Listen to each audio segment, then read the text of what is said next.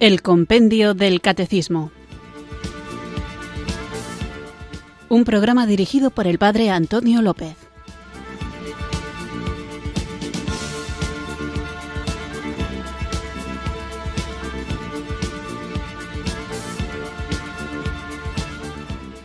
Muy buenas tardes, queridos oyentes de Radio María. Recibido un afectuoso saludo desde Irurzun, en Navarra, quienes sintonizáis un día más esta emisora de la Virgen para escuchar este programa del Compendio del Catecismo. Os saluda el Padre Antonio López y como cada día, antes de comenzar con el programa, vamos a invocar el don del Espíritu Santo para que nos acompañe durante esta hora.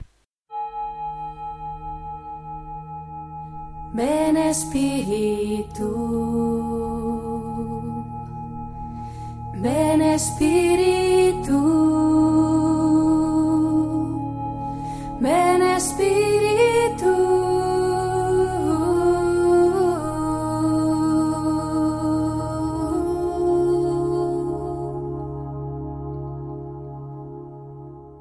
Ven Espíritu Creador, visita las almas de tus fieles y divina gracia los corazones que tú mismo creaste. Tú eres nuestro consolador, don de Dios altísimo, fuente viva, fuego, caridad y espiritual unción. Tú derramas sobre nosotros los siete dones, tú el dedo de la mano de Dios, tú el prometido del Padre, tú que pones en nuestros labios los tesoros de tu palabra. Enciende con tu luz nuestros sentidos, infunde tu amor en nuestros corazones, y con tu perpetuo auxilio fortalece nuestra débil carne. Aleja de nosotros al enemigo, danos pronto la paz, sé tú mismo nuestro guía, y puestos bajo tu dirección, evitaremos todo lo nocivo. Por ti conozcamos al Padre y también al Hijo, y que en ti, Espíritu de entrambos, creamos en todo tiempo.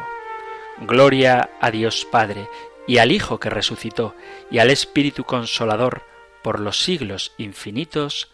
Amén. Ven Espíritu, ven Espíritu, ven Espíritu.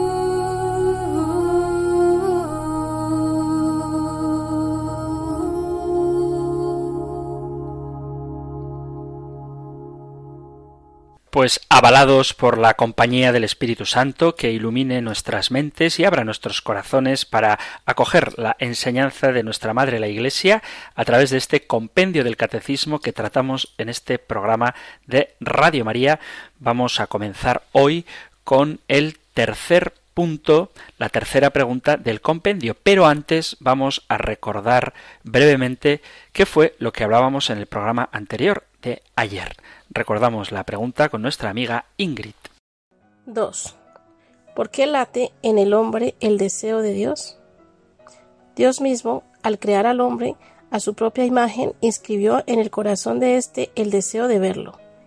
Aunque el hombre a menudo ignore tal deseo, Dios no cesa de atraerlo hacia sí, para que viva y encuentre en él aquella plenitud de verdad y felicidad a la que aspira sin descanso. En consecuencia, el hombre por naturaleza y vocación es un ser esencialmente religioso capaz de entrar en comunión con Dios. Esta íntima y vital relación con Dios otorga al hombre su dignidad fundamental. Pues esta era la pregunta y la respuesta que después daba el compendio del catecismo en el segundo punto. Y tratábamos de explicar cómo efectivamente el hombre, según la palabra de Dios, según la Biblia, ha sido hecho a imagen de Dios y precisamente por esto nace del corazón del hombre el deseo de conocer a Dios. Aunque ciertamente veíamos que hay, sobre todo en nuestra cultura contemporánea, gente que parece que viviera como si este deseo de Dios en realidad no les afectara, pero también tratamos de demostrar cómo podemos enterrar o aplastar bajo otras ocupaciones o entretenimientos este ansia que en el fondo solamente puede ser satisfecho si nos encontramos con el Señor. Hablamos también de que ese anhelo de felicidad infinita solamente puede ser saciado por el Señor y que esto es precisamente lo que otorga dignidad al hombre. Terminaba dando un consejo concreto y es que hay que acompañar a las personas que buscan a Dios, aunque quizá todavía no se hayan encontrado con Jesucristo. Mientras estén en camino, el Señor puede salirles al encuentro, como hizo, por ejemplo, con los discípulos de Emaús. Así que, después de recordar así muy brevemente lo que hicimos ayer, lo que vimos ayer, vamos ahora con el punto número 3 de este compendio del catecismo, que conocemos también con la voz de nuestra amiga Ingrid. 3. ¿Cómo se puede conocer a Dios con la sola luz de la razón? A partir de la creación, esto es, del mundo y de la persona humana, el hombre con la sola razón puede con certeza conocer a Dios como origen y fin del universo y como sumo bien, verdad y belleza infinita. La verdad es que es interesantísima la pregunta que hace el catecismo de cómo se puede conocer a Dios con la luz de la razón. Nótese, querido oyente, que la pregunta no es si se puede conocer a Dios con la sola luz de la razón, sino que dando por hecho que se puede conocer a Dios con la sola luz de la razón, la pregunta que hace es cómo. Pero ¿realmente se puede conocer a Dios con la luz de la razón? Veamos primero que nada qué nos dice la Biblia.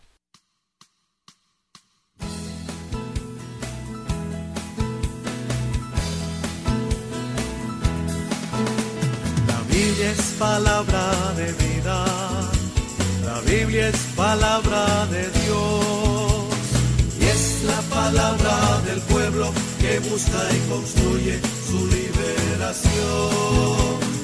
Es la palabra del pueblo que busca y construye su liberación.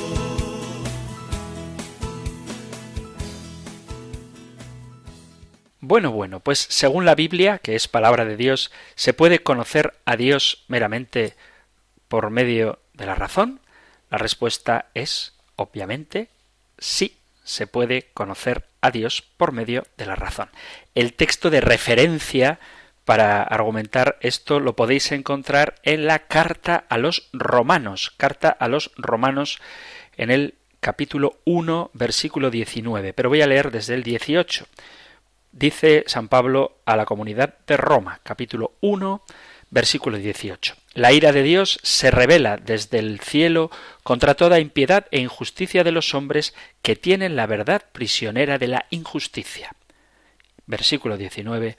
Porque lo que de Dios puede conocerse les resulta manifiesto, pues Dios mismo se lo manifestó, pues lo invisible de Dios, su eterno poder y su divinidad son perceptibles para la inteligencia a partir de la creación del mundo, a través de sus obras, de modo que son inexcusables, pues habiendo conocido a Dios, no lo glorificaron como Dios ni le dieron gracias. Todo lo contrario, se ofuscaron en sus razonamientos de tal modo que su corazón insensato quedó envuelto en tinieblas. Es decir, Pablo reprocha que habiendo, habiendo podido conocer a Dios a través de sus obras, a través de su creación, no lo hicieron. Pero además de este texto, que como digo es el texto de referencia, podemos también ir al libro de la sabiduría. En el libro de la sabiduría, en el capítulo 13, fijaos qué belleza lo que dice el libro de la sabiduría, capítulo 13. Capítulo 13, a partir del inicio del capítulo 13, libro de la sabiduría, capítulo 13, versículo 1. Dice así. Atención. Son necios por naturaleza todos los hombres que han ignorado a Dios y no han sido capaces de conocer al que es a partir de los bienes visibles, ni de reconocer al artífice fijándose en sus obras. Es decir, deja claro que Dios es reconocible a través de sus obras. Y luego dice, sino que tuvieron por dioses al fuego, al viento, al aire ligero, a la bóveda estrellada, al agua impetuosa y a los luceros del cielo, regidores del mundo. Si cautivados por su hermosura los creyeron dioses, sepan cuánto los aventaja su Señor, pues los creó el mismo autor de la belleza, y si los asombró su poder y energía, calculen cuánto más poderoso es quien los hizo, pues por la grandeza y hermosura de las criaturas se descubre por analogía al Creador. Esto acabamos de escuchar, este texto precioso del libro de sabiduría en el capítulo 13, versículos he leído del 1 hasta el 5, pero probablemente podamos seguir porque dice, con todo, estos merecen un reproche menor, pues a lo mejor andan extraviados buscando a Dios y queriéndolo encontrar. Dan vueltas a sus obras, las investigan y quedan seducidos por su apariencia, porque es hermoso lo que ven. Pero ni siquiera estos son excusables, porque si fueron capaces de saber tanto, que pudieron escudriñar el universo, ¿cómo no encontraron antes a su Señor? Es decir, el autor del libro de la sabiduría reprocha a los sabios que habiendo descubierto la belleza, la fuerza, la potencia del fuego y de las criaturas, de los luceros, no hayan sido capaces de elevar su pensamiento y conocimiento hasta la potencia, la belleza y la fuerza de quien las creó, de Dios. Pero tenemos también otro texto muy bonito de otro libro sapiencial que es el libro del eclesiástico en el libro del eclesiástico, en el capítulo 17, eclesiástico capítulo 17, hemos pasado del libro sapiencial de la sabiduría a otro libro sapiencial, el eclesiástico, en el capítulo 17, en el versículo 8, podemos leer lo siguiente. Os recuerdo que estamos viendo qué dice la Biblia sobre si se puede o no conocer a Dios con la luz de la razón. Dice así. Leo desde el inicio del versículo o sea, desde el versículo 1, inicio del capítulo 17. Dice así, El Señor creó al ser humano de la tierra, y a ella lo hará volver de nuevo.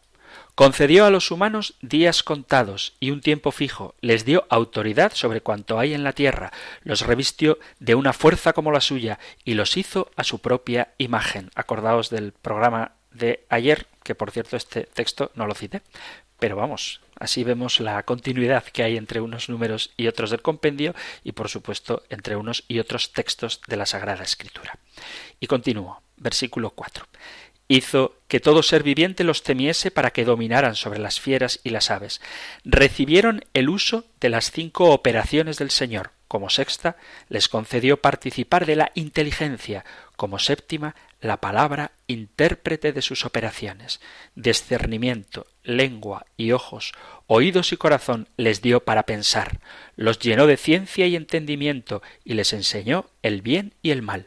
Puso su mirada en sus corazones para mostrarles la grandeza de sus obras y les concedió gloriarse por siempre de sus maravillas. Es decir, el Señor ha puesto en nosotros todas las potencias necesarias para descubrir su grandeza. Y por último, vamos a ir a los Hechos de los Apóstoles en el capítulo 17, cuando Pablo llegó al Areópago, no aerópago, que muchas veces suena, ¿verdad? Nos parece mejor aerópago por aeropuerto, pero es areópago de, de Areópago, el lugar donde debatían los griegos. Y tenemos en el capítulo 17, en el versículo 24. Este texto seguro que os suena mucho. Capítulo 17, versículo 24 en adelante de los Hechos de los Apóstoles. Dice San Pablo un poquito antes, dice, porque paseando y contemplando vuestros monumentos sagrados, encontré incluso un altar con esta inscripción, al Dios desconocido, pues eso que veneráis sin conocerlo, os lo anuncio yo.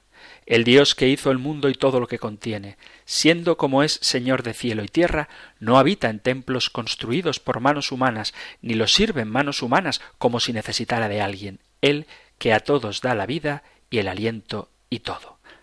Es decir, incluso sin haber tenido la revelación, podían y pueden, como de hecho hacen, descubrir al Dios desconocido. ¿Qué pasa? Que eso lo veremos más adelante, que ese Dios desconocido, como dice San Pablo, se ha dado a conocer de manera plena en Jesucristo. Pero ¿se puede conocer a Dios con el uso meramente de la razón? La respuesta con la Sagrada Escritura es que sí se puede. Yo te llevo desde niño muy adentro te encontraba en el pájaro y la flor, en la lluvia en la tierra y el silencio, y en mis sueños cada noche estabas tú. Desde entonces quiero darte siempre gracias, porque puedo darme cuenta de tu amor. Beberé de tu cuerpo y de tu sangre, y por siempre te daré mi corazón. ¿Cómo no creer en Dios? Si me ha dado los hijos y la vida, ¿cómo no creer en Dios? Si me ha dado la mujer querida,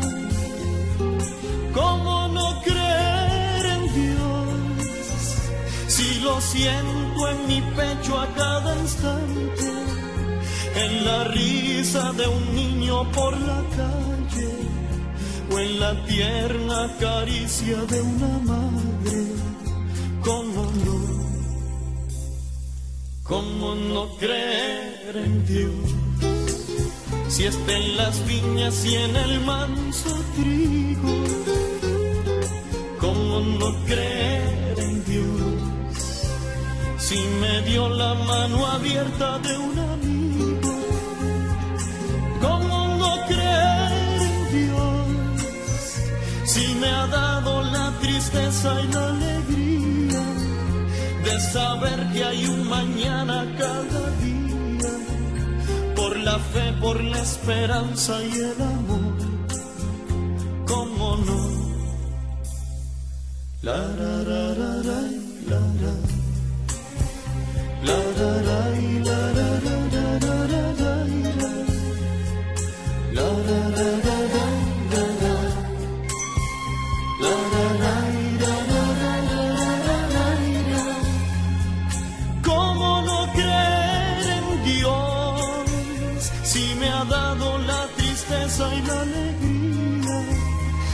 saber que hay un mañana? Por la fe, por la esperanza y el amor. ¿Cómo no creer? Si me ha dado los hijos y la vida, ¿Cómo no creer? si me ha dado la mujer querida, ¿cómo no creer en Dios? Si está en las viñas y en el manso trigo, ¿cómo no creer en Dios? Si me dio la mano abierta de un amigo, ¿cómo no creer en Dios?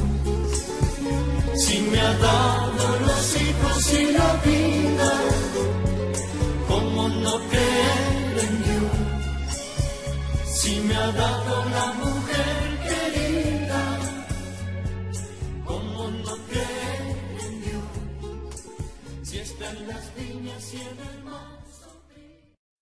Estás sintonizando Radio María y estás escuchando el programa El Compendio del Catecismo. Estamos dedicando también nuestra, nuestro espacio, este espacio del Compendio del Catecismo, al punto número 3, que pregunta cómo se puede conocer a Dios con la sola razón. Acabamos de buscar citas bíblicas que nos argumentan a favor de la posibilidad de conocer a Dios con la sola, importante, sola luz de la razón. Y antes de continuar, me gustaría aclarar qué decimos al referirnos ahora, en este contexto, a Dios. ¿Por qué? Pues porque me ha pasado más de una vez que teniendo debates informales con algún amigo o algún conocido, pues hemos empezado a hablar de la existencia de Dios y enseguida prácticamente dice pues no Dios no existe porque no es posible que Jesús caminara sobre las aguas por ejemplo ¿eh? bueno entonces el tema del que estamos hablando no es el Dios de Jesucristo no es el Dios que se nos ha revelado. Tampoco es el Dios de los judíos, ni el Dios de los musulmanes, ni el Dios, si lo hubiera, de los budistas. ¿De acuerdo? Estamos hablando de si se puede conocer a Dios, entendiendo por Dios, para aclarar conceptos, lo que nos dice el diccionario. Dios, nombre masculino, diosa, nombre femenino. Y tiene dos definiciones. Una, en las religiones politeístas, ser sobrenatural al que se rinde culto. Tiene poder sobre un ámbito concreto de la realidad y sobre el destino de los humanos. Por ejemplo, el dios Marte. Y después, Dios, nombre masculino, dice así el diccionario, en las religiones monoteístas, ser sobrenatural, único al que se rinde culto. Es responsable de la creación del universo y del misterio de la existencia. Es decir, cuando estamos hablando de si se puede conocer a Dios meramente o solo mediante la razón, no nos estamos refiriendo a el Dios cristiano ni al Dios de ninguna religión concreta.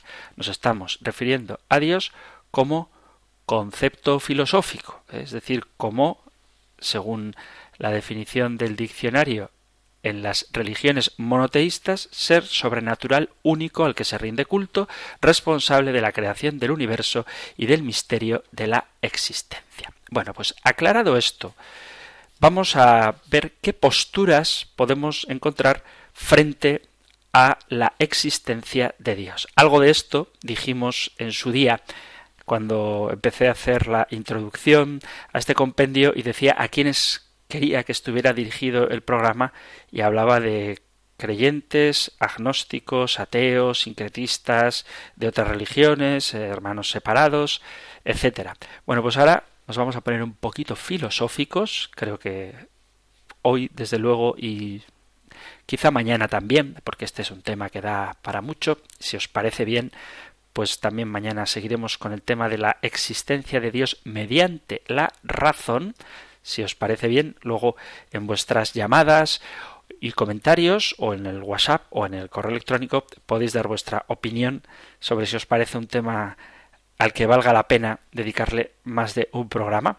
Pero digo, vamos a ver ahora cuáles son las distintas posiciones, actitudes vitales ante el tema, ante el problema, ante el misterio, ante el enigma de Dios. Y repito, ¿eh? lo digo porque esto es importante, no me refiero ahora al Dios cristiano, sino al Dios de la razón. Así que vamos a empezar con una de las posturas, podría ser cualquier otra. El orden, en este caso, no altera el producto, pero creo que es quizá la más común y la que todos entendemos cuando decimos creer en Dios. Y se trata del teísmo. Teísmo. T de Toledo, E de España, I de ilusión, S de serenidad, M de maravilla y O de omnipotente, por ejemplo. ¿eh? Teísmo. Y deletreo la palabra porque después hablaremos del deísmo, con D de Dios o D de dedo. Pero ahora hablamos del teísmo. ¿Qué es el teísmo? El teísmo es la postura ante Dios, la doctrina que afirma que Dios existe y que éste se puede demostrar su existencia interviene en la vida del hombre. Es decir, el Dios teísta, con T de Toledo, afirma que hay Dios, que Dios tiene unas características o cualidades esenciales y la principal característica de Dios es que es personal. Cuando decimos personal no queremos decir que sea un ser humano, porque esto también me ha pasado muchas veces. Es persona, Dios es persona. Y la gente entiende, no, porque Dios no tiene brazos ni tiene manos. A ver, cuando hablamos de personal, repito que nos ponemos filosóficos, quiere decir que posee, tiene la capacidad de entender, tiene entendimiento y tiene voluntad. Y por eso, porque es un ser personal con entendimiento y voluntad, puedo tener una relación personal con Él. Es decir, Dios sabe lo que hace, tiene capacidad para hacerlo, y cuando hace o diseña algo, lo hace o lo diseña por alguna razón. El Dios teísta tiene intencionalidad, es decir, que adopta un rol ético, o sea que en él entran las categorías del bien y del mal. Y, este es quizá el dato más característico, es un Dios que puede intervenir en la historia. Yo creo que queda bastante claro que el Dios nuestro, el Dios que nos ha revelado Jesucristo, precisamente lo ha hecho interviniendo en la historia de manera plena en la encarnación. Pero ya en el judaísmo, a través de toda la historia del pueblo de Israel, Dios ha intervenido en la historia. Entonces, las religiones teístas son, en orden cronológico, el judaísmo, el cristianismo y el islam. Todas estas religiones creemos en un Dios personal que tiene atributos personales como la omnipotencia, la omnisciencia, la benevolencia y, como veíamos en el primer punto del compendio del catecismo, su absoluta libertad. ¿eh? Por eso nosotros creemos en un Dios personal que interviene en la historia. Así que esta es la postura teísta con T de Toledo. ¿De acuerdo? Bien. Seguimos ahora aquí en el compendio del catecismo con otra de las posturas ante la existencia de Dios. Es una postura, como he mencionado ahora, que se llama el deísmo, con D de dedo, deísmo, distinta del teísmo. El deísmo quizá no sea teóricamente tan conocida como el teísmo, que cuando la gente dice creo en Dios, pues normalmente lo dice en sentido teísta, pero el deísmo es muy común, o sea, mucho más común de lo que parece. Quizá no teóricamente, es decir, a lo mejor la gente no conoce el concepto o la idea del deísmo, pero a nivel práctico, incluso a nivel argumentativo, pues hay mucha gente que es deísta. El deísmo es una postura ante Dios, una postura filosófica si queréis, que llega a la conclusión de que Dios existe incluso de que Dios es un ser personal. Pero, más que un Dios que interactúa con el hombre, un Dios que ama al hombre, un Dios que desea que el hombre sea salvado, y por eso envía a su Hijo, eso en cristiano, pues este Dios es más bien un creador, un organizador, es un gran relojero, se le llegó a llamar.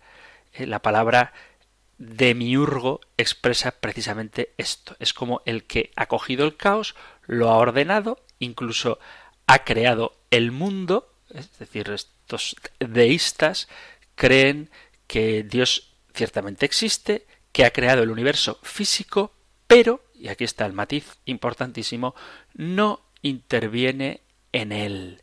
Este postulado, esta postura, cree que Dios existe, pero no se posiciona ante lo que Dios hace fuera del universo. Es decir, Dios existe, ha creado el mundo, alguien ha tenido que hacer todo esto, pero rechazan que Dios intervenga en la historia. De hecho, como consecuencia, rechazan también pues, la revelación, los milagros, las profecías, etc. Porque Él puso en marcha las leyes del mundo, pero una vez funcionando la maquinaria del universo, pues ya se ha olvidado de Dios. De ahí que a menudo se haya utilizado la analogía, la comparación del relojero. ¿eh? Un relojero le da cuerda al reloj y ya se olvida de él.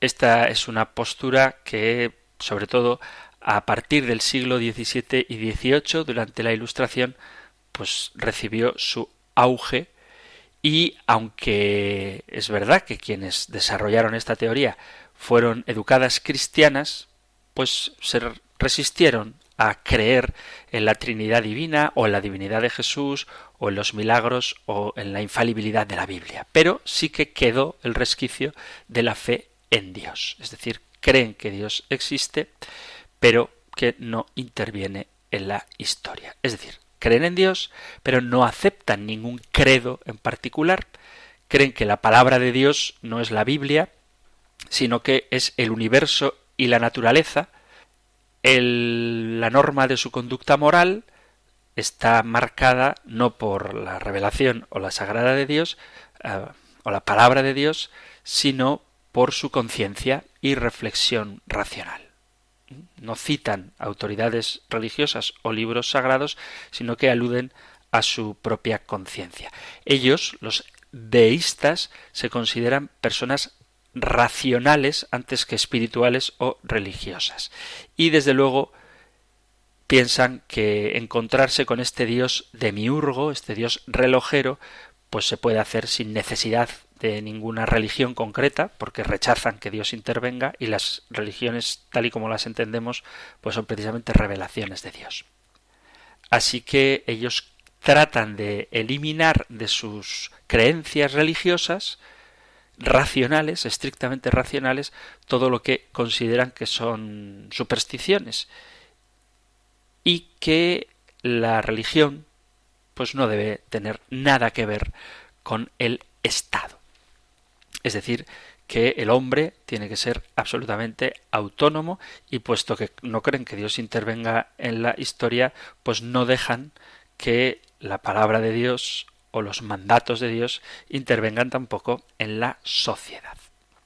Solo por poner algún ejemplo, podríamos decir que la masonería, por ejemplo, es deísta, cree en un Dios que ha creado el mundo, lo ha puesto en marcha, pero ni se ha revelado, ni se pone en contacto con los hombres, ni le interesamos en absoluto.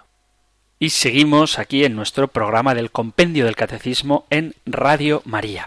Hoy estamos reflexionando sobre el punto, la pregunta número 3, en la que se nos plantea la cuestión de cómo se puede conocer a Dios con la sola luz de la razón. En un primer momento hemos visto pasajes bíblicos en los que se asegura que efectivamente se puede conocer a Dios meramente con la luz de la razón y ahora estamos viendo algunas de las posturas filosóficas ante Dios.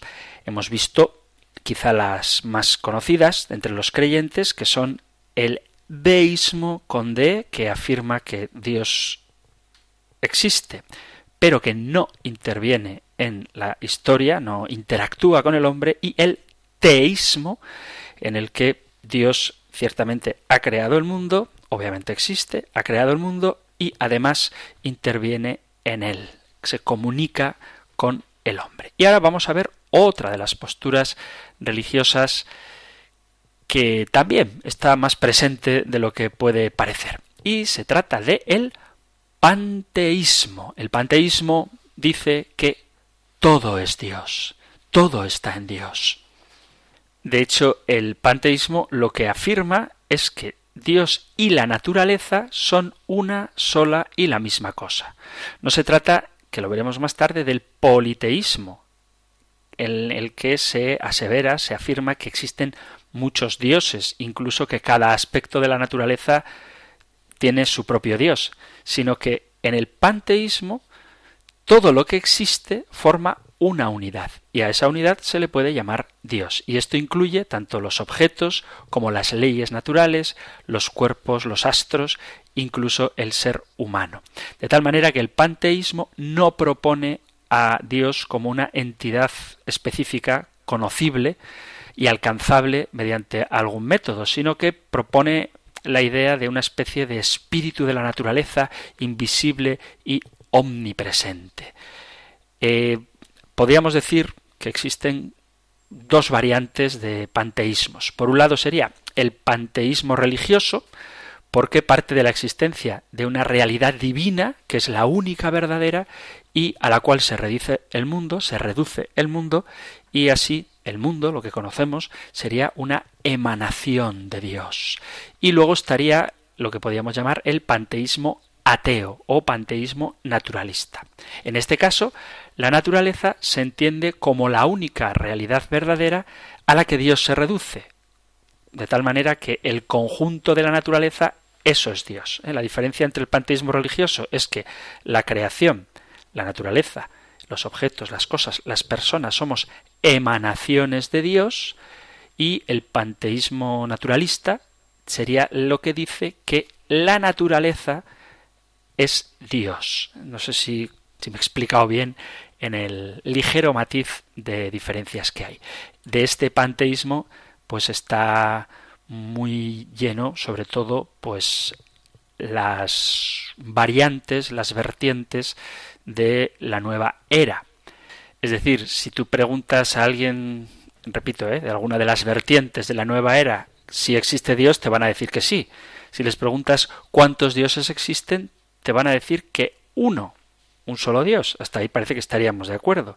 Sin embargo, el Dios cristiano, el Dios teísta, como hemos dicho antes, es un Dios personal, todopoderoso, omnipotente, omnisciente y benevolente.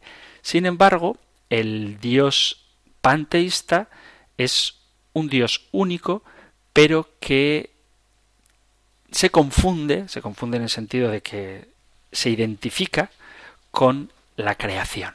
O bien porque la propia creación, lo que nosotros como creyentes decimos creación, es Dios, o bien porque emana de Dios. Es decir, como si no hubiera ninguna diferencia entre Dios, los seres humanos y las criaturas, sino que serían simplemente partes de una misma realidad indivisa. Esto es el panteísmo. Todo es Dios. Y ahora vamos a ver otra de las opciones, mm, de las posiciones, no opciones, de las posturas frente a Dios, que como decía hace un momento, es el politeísmo. El politeísmo, como su propio nombre indica, significa muchos dioses. Se trata, por tanto, de la doctrina que siguen aquellos que creen que existe más de un Dios. Nosotros los católicos, lo veremos en su momento, los cristianos católicos, a diferencia de otras religiones, no creemos en varios dioses. Este es el misterio de la Santísima Trinidad. El Padre es Dios, el Hijo es Dios, el Espíritu Santo es Dios, Padre más Hijo más Espíritu Santo. ¿Cuántos dioses hay? Uno. Nosotros creemos en un solo Dios.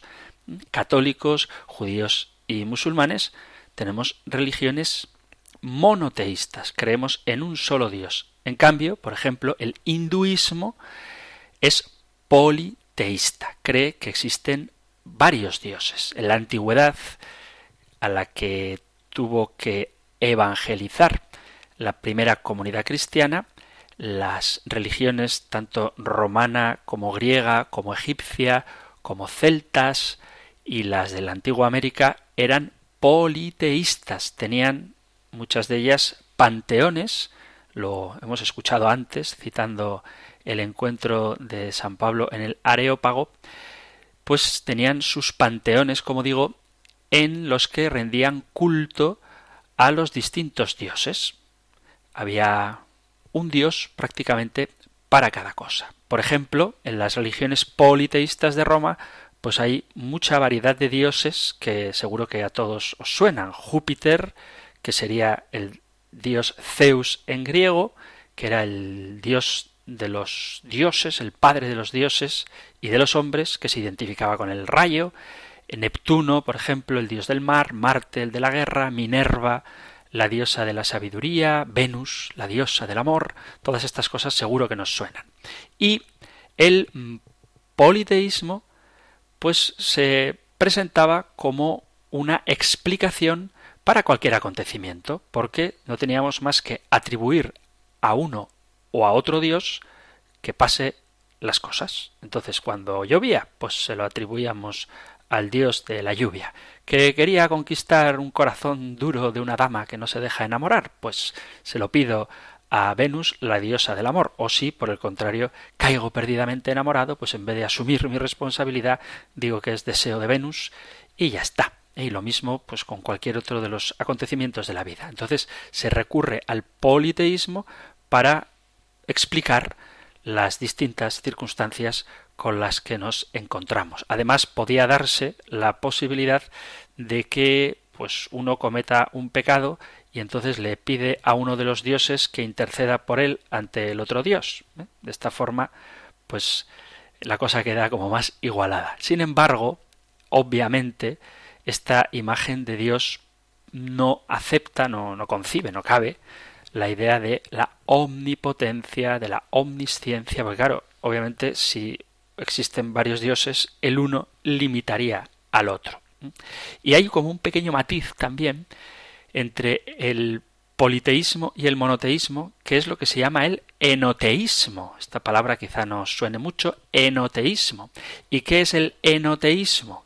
Pues el enoteísmo cree en varios dioses, aunque uno de ellos tiene preponderancia sobre los demás. Y este, el que tiene preponderancia sobre los demás dioses, es el que recibe la adoración. De ahí que se pasara del politeísmo así duro, ¿eh? de creer en varios dioses, al enoteísmo, en el que se aceptan varios dioses, pero uno tiene la preponderancia, y de ahí se llega al monoteísmo. Es eh, muy común también, ahora que está de moda el neopaganismo, el recuperar cultos ancestrales antiquísimos, pues volver a un cierto modo de politeísmo. Pero todavía no hemos acabado con las opciones religiosas, con las distintas posturas ante Dios. Vamos a hablar ahora, todo muy brevemente, se podría dedicar prácticamente un programa a cada una de estas posturas ante Dios, pero vamos a hablar del maniqueísmo.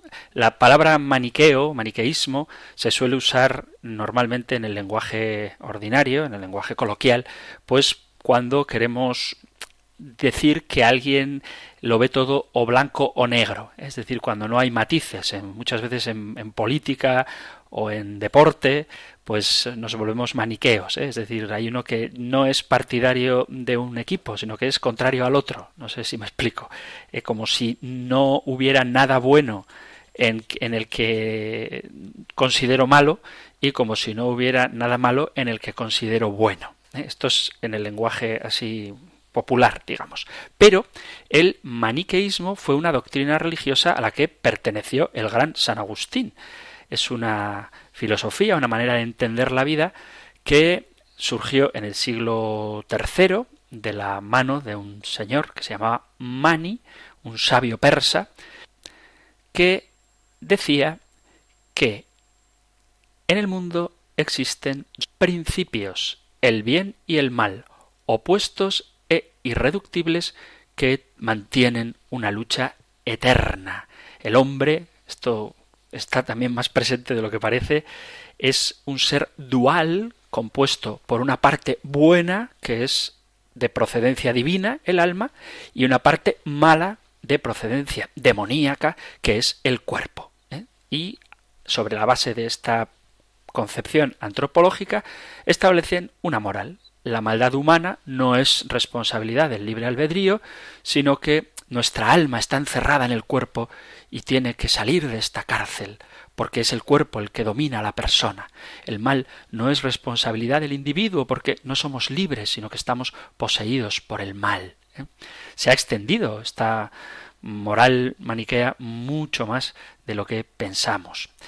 El maniqueísmo ha influido mucho en la Iglesia, ya supongo que habrá ocasión de verlo, pues por ejemplo, frente a los cátaros, que eran propiamente maniqueos y pensaban que todo lo físico, carnal, humano era malo, perverso, demoníaco, y todo lo espiritual pues venía de Dios. ¿eh? Y la realidad, que repito, ya hablaremos de ello, pues es que somos una unidad, cuerpo y alma. Y que el mal no lo trae al mundo un Dios opuesto al único Dios, ¿eh? porque el maniqueísmo viene a decir algo así, pues eso, ¿no? que existe el Dios bueno y el Dios malo, y ambos son igual de poderosos y están en eterna pugna. Y repito, esto tiene consecuencias prácticas que se dejan ver demasiado a menudo.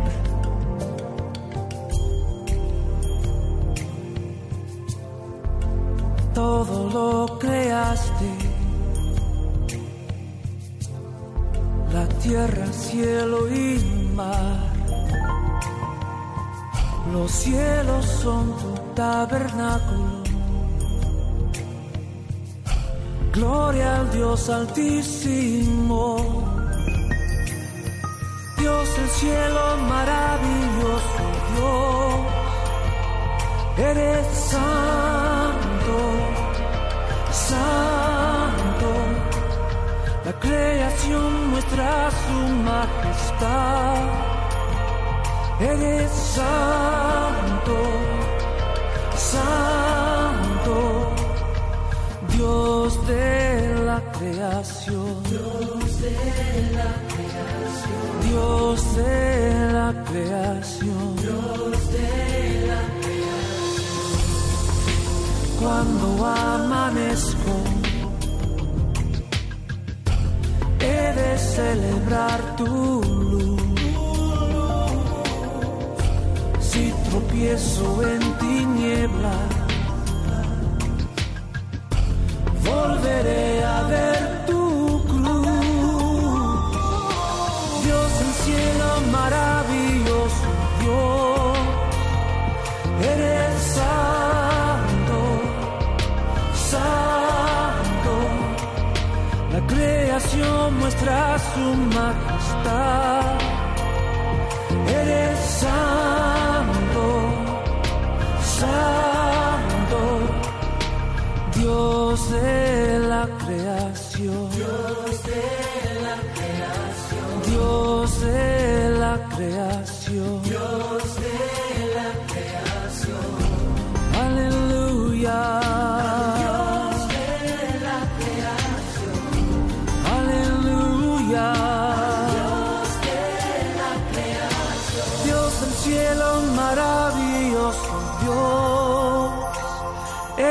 Eres santo,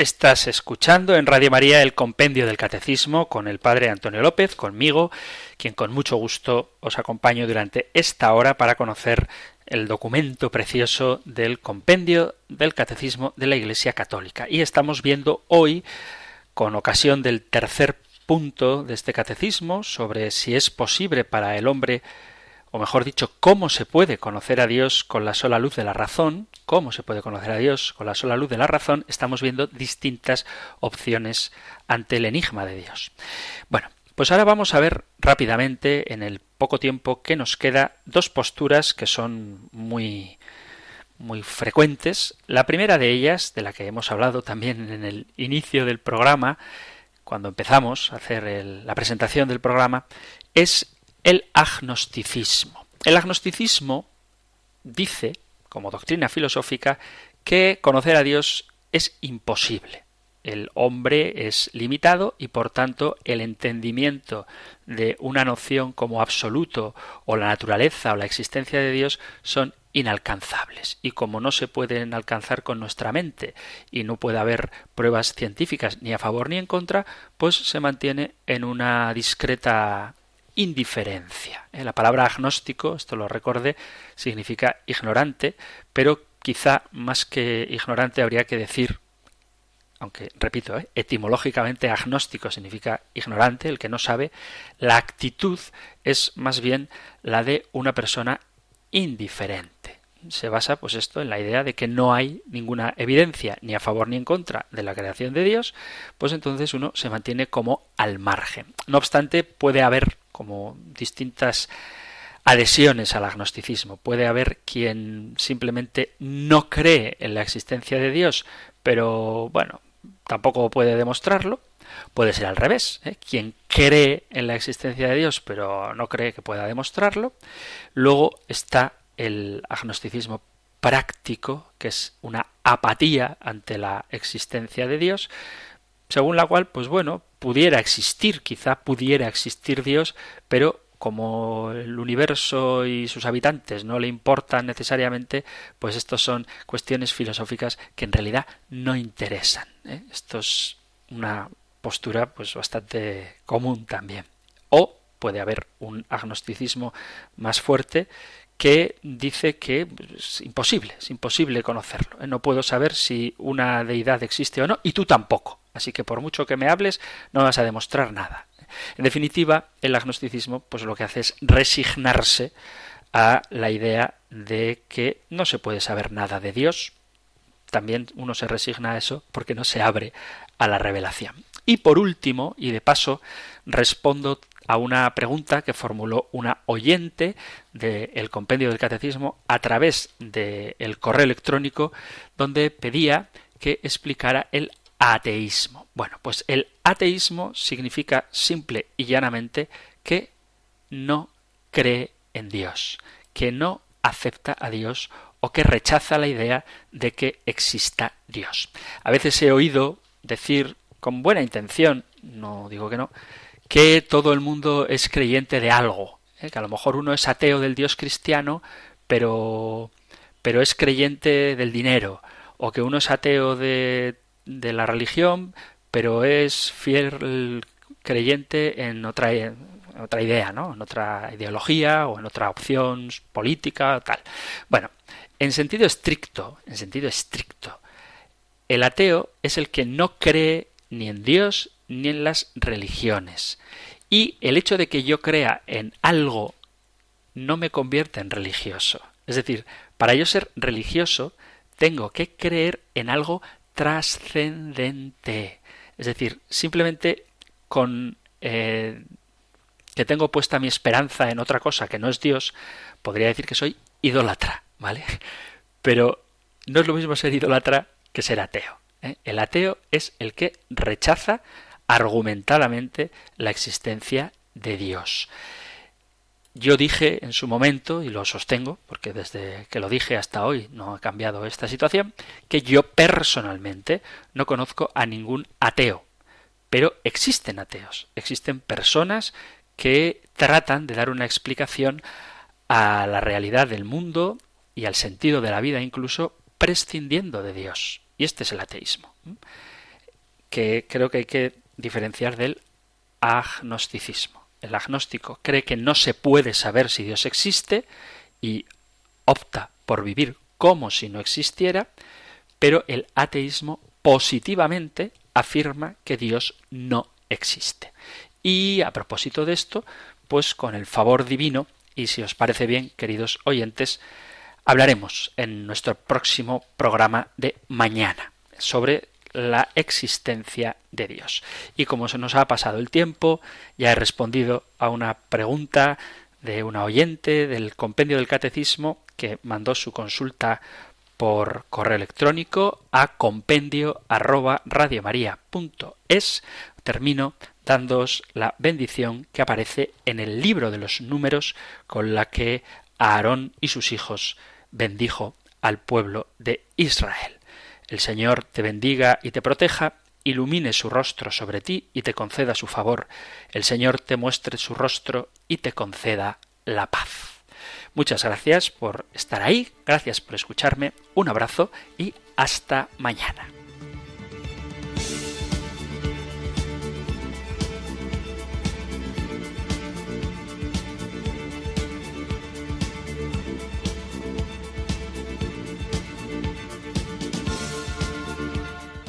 El Compendio del Catecismo. Un programa dirigido por el Padre Antonio López.